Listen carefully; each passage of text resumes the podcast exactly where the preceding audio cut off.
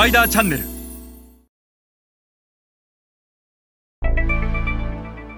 皆さんこんにちは。スパイダーの森部です、えー今日は ASEAN 事業における、えー財閥系や大手同業種との提携やジョイントベンチャーの落とし穴についてお話しします。日本企業は、えー ASEAN 市場などに事業展開をする際に地場の財閥系企業や、え大手の同業種との提携や合弁会社設立をして進出をすると。いうケースは少なくありません。しかしここには大きな落とし穴が存在しこのことを知らないとせっかく強い相手と組んだつもりがなかなか想像していた成果を上げられないという結果に陥ってしまいます。今日は ASEAN 事業における財閥系や同業種との合弁事業における落とし穴について一緒に学んでいきましょう。まず最初に申し上げたいのは皆さんの合弁事業の目的が何なのかということです。えー財閥系や同業種と組む目的、えー多くの日本企業は販路を求めて地場の大手財閥系同業種と合弁会社を設立します。しかし皆さんの言う販路とは一体何なのか。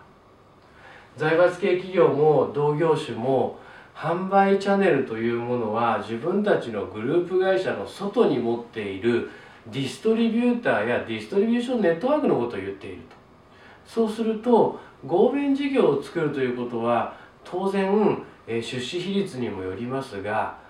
リスクを半減する代わりにプロフィットも半減するというのが合弁事業です。その代わりスピーディーに事業を進めていこうという目的で合弁をするわけなんですが皆さんが求めているものがたかだか販路であればディストリビューションチャンネルというものは皆さん自身が作らないといけない。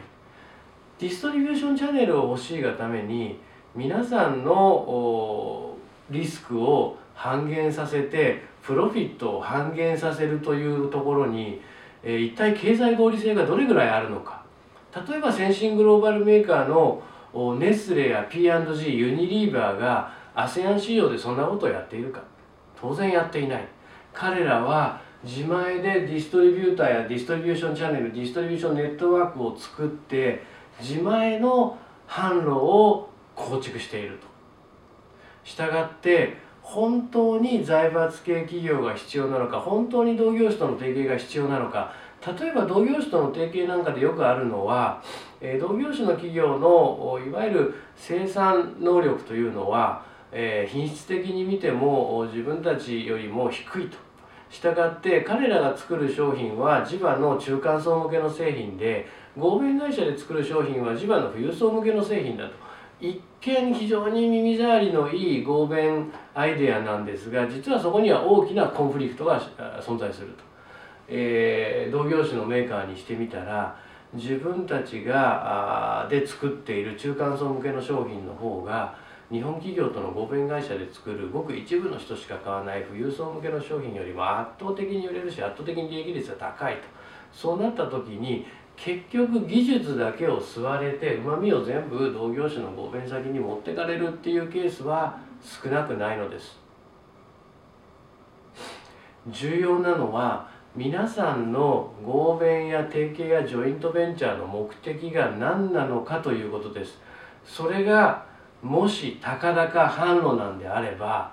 ディストリビューションネットワークを自前で構築するということがあ皆さんのやるべきことだと思います、え先進グローバル企業もそうしているし現地で高いマーケットシェアを持っているグローバル消費財メーカーは皆自前で、ディストリビューションチャンネルを構築しています。